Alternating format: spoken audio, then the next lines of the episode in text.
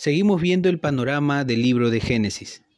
En el audio anterior eh, hemos podido ver una primera parte del capítulo 1 al 11, que es la historia primitiva y que se dividía en cuatro partes más pequeñas.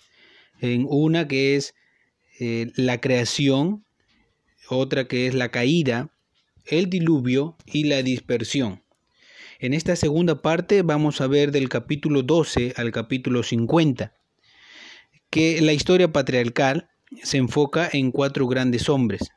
Abraham, de Génesis 12.1 al 25.8, Isaac, de Génesis 21.1 al 35.29, Jacob, de Génesis 25.21 al 50.14, y José, de Génesis 30.22 al 50.26.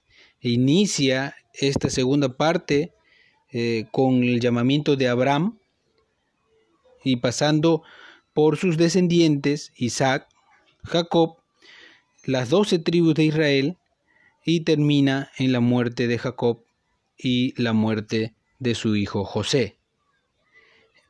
En esto ya estaba establecido ya las doce tribus de Israel, siendo Judá, Simeón, Benjamín, Dan, Efraín, Manasés, que son eh, Efraín Manasés, hijos de José, Isaacar, Zabulón, Aser, Neftalí, Rubén y Gad. La tribu eh, Leví no es registrado eh, debido a que no tiene territorio. Y esas son básicamente las doce tribus de Israel. Para ese entonces, la muerte de José, las tribus ya estaban asentadas, ¿no? Y termina este libro de Génesis con la muerte de José, hijo de Jacob. Muy bien, entonces vamos a pasar a lo que es el panorama del libro de Génesis, segunda parte del capítulo 12 al capítulo 50.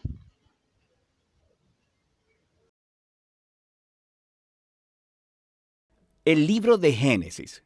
En el primer video vimos cómo los capítulos del 1 al 11 establecen la narrativa básica de la Biblia. Dios ha creado todas las cosas y hace a los humanos a su imagen para gobernar la tierra a su nombre. Los humanos eligen el pecado y la rebelión. Así que el mundo se sale de control hacia la violencia y la muerte, llevando a la rebelión y dispersión de la gente en Babilonia. A partir de esa dispersión en Babilonia, el autor traza la genealogía de una sola familia, que eventualmente lleva a un hombre llamado Abraham, luego conocido como Abraham. La promesa de Dios a Abraham al inicio del capítulo 12 abre todo un nuevo movimiento en la historia. Dios llama a Abraham a que deje su hogar e ir hacia la tierra de Canaán, la cual Dios dice que un día será suya. En esa tierra, Dios promete hacer de Abraham una gran nación, hacer grande su nombre y bendecirlo. Estas promesas están conectadas con las primeras partes del libro. Babilonia había intentado arrogantemente hacerse un nombre grande para sí misma, y eso no salió nada bien. Pero Dios, en su generosidad, va a investir con un gran nombre a este don nadie, Abraham. La bendición de Dios a Abraham hace eco de la bendición original que Dios le dio a la humanidad en el principio. Así que la pregunta es, ¿por qué Dios va a bendecir a Abraham y su familia?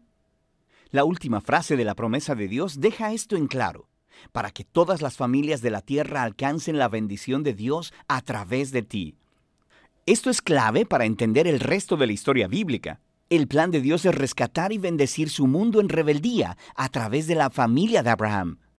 Esta es la razón por la cual el resto de la historia del Antiguo Testamento va a enfocarse solo en esta familia eventualmente llamada el pueblo de Israel. Esta es también la razón por la que más tarde Israel será llamado un reino de sacerdotes en el monte Sinaí.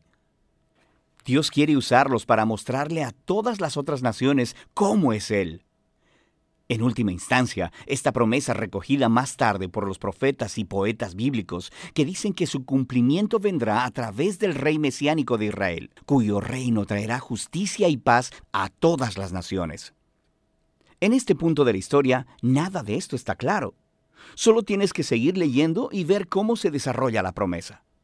El resto del libro se concentra en Abraham y su familia, primero en Abraham mismo, luego en su hijo Isaac y luego en el hijo de este, Jacob, y posteriormente en los doce hijos de Jacob.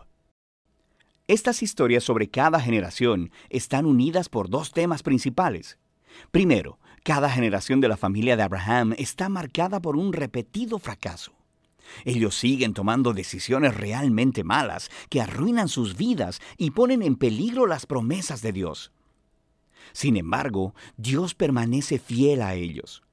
Él continúa rescatándolos de sí mismos y reafirmando su compromiso de bendecirlos y de bendecir las naciones a través de ellos a pesar de sus fracasos. Las historias de Abraham, Dios había prometido a Abraham una gran familia, pero en dos ocasiones diferentes, él teme por su vida porque otros hombres se sienten atraídos por su esposa. Él hasta niega que está casado con ella, lo que crea, por supuesto, muchos problemas. Y no solo eso, Abraham y su esposa Sara no pueden tener hijos. Así que Sara hace arreglos para que Abraham se acueste con una de sus sirvientas, lo cual causa todos estos problemas. Pero en cada ocasión, Dios libra a Abraham. En los capítulos 15 y 17, Dios hasta formaliza su promesa a Abraham con un compromiso oficial llamado pacto. Esta es una escena clásica. Dios invita a Abraham a mirar las estrellas del cielo y a contarlas. Él le dice que así de numerosa será su familia. A pesar de todos los obstáculos de no tener hijos, ni la manera de tenerlos en ese momento, Abraham mira al cielo y simplemente confía en la promesa de Dios. Dios responde, entrando en un pacto con Abraham, prometiéndole que se convertirá en padre de muchas naciones para que la bendición de Dios pueda alcanzar a todo el mundo. Dios pidió a Abraham que marcara a su familia con una señal del pacto, la circuncisión de todos los varones en la familia. Este es un símbolo que les recordará que la fecundidad de su familia es un regalo de Dios. Eventualmente, Abraham tiene muchos hijos y muere anciano en buena vejez.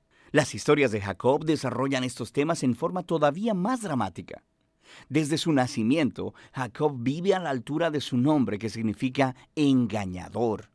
Estafa a su hermano y le quita su herencia y bendición. Lo hace nada más y nada menos que engañando a su anciano y ciego padre. Luego simplemente se va. Va y toma cuatro esposas, aunque realmente solo ama a una, Raquel. Él crea un montón de rivalidades en la familia. Lo único que lo humilla es ser engañado por su tío Labán, quien le engaña durante años de su vida. La situación finalmente se invierte. Es un Jacob humillado el que regresa a su tierra. En una historia muy extraña, Jacob termina luchando con Dios, demandando que Dios lo bendiga. Algunas cosas realmente nunca cambian, ¿verdad? Sin embargo, Dios honra su determinación y pasa la bendición de Abraham a él. Él le cambió el nombre de Jacob a Israel, que significa el que lucha con Dios. En esta última parte del libro, la historia de los hijos de Jacob es donde todos los temas llegan a un punto crítico.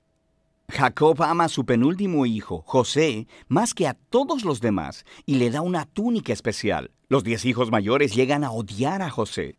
Lo secuestran y planean matarlo, pero en lugar de eso deciden solo venderlo como esclavo en Egipto, donde termina en prisión, hablando de fracasos familiares. Pero Dios está con José.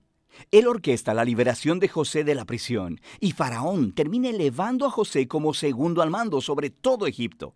José salva a la nación de Egipto durante una hambruna. También termina salvando a sus hermanos y a su familia de morir de hambre. Una vez más, podemos ver cómo la locura y el pecado de la familia de Abraham se encuentra con la fidelidad de Dios, quien transforma hasta la maldad de los hermanos de José en una ocasión para salvar vidas. De hecho, esto es lo que José dice casi al final del libro. Él le dice a sus hermanos, ustedes pensaron hacerme mal, pero Dios lo cambió en bien para salvar muchas vidas. Estas palabras están estratégicamente colocadas al final del libro porque resumen no solo la historia de José y sus hermanos, sino del libro como un todo. De Génesis 3 en adelante, los humanos actúan egoístamente y haciendo el mal. Pero este Dios no va a dejar su mundo de su propia cuenta. Él permanece fiel y determinado a bendecir a las personas a pesar de sus fracasos. Puedes ver esto especialmente en cómo esa misteriosa promesa acerca del descendiente de la mujer se desarrolla a través del libro. Dios prometió que un vencedor herido vendría y aplastaría a la serpiente y derrotaría el mal desde su raíz. Luego, el autor conecta esta promesa directamente con el linaje de Abraham. Esto es una parte de cómo Dios traerá su bendición a las naciones. Desde Abraham, esta promesa se conecta con Judá, el cuarto hijo de Jacob, y es así como lo hace. En un poema extremadamente importante en el capítulo 49, un Jacob ya anciano, en su lecho de muerte, quiere bendecir a sus doce hijos.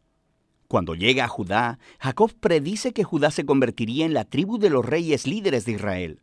Un día vendrá un rey que demandará la obediencia de todas las naciones. Vendría y cumpliría la promesa de Dios de restaurar las bendiciones del Edén en todo el mundo. El libro de Génesis termina con todas estas esperanzas y promesas futuras, flotando y sin desarrollar. Te obliga a voltear la página para ver cómo terminará todo. Por ahora, ese es el libro de Génesis.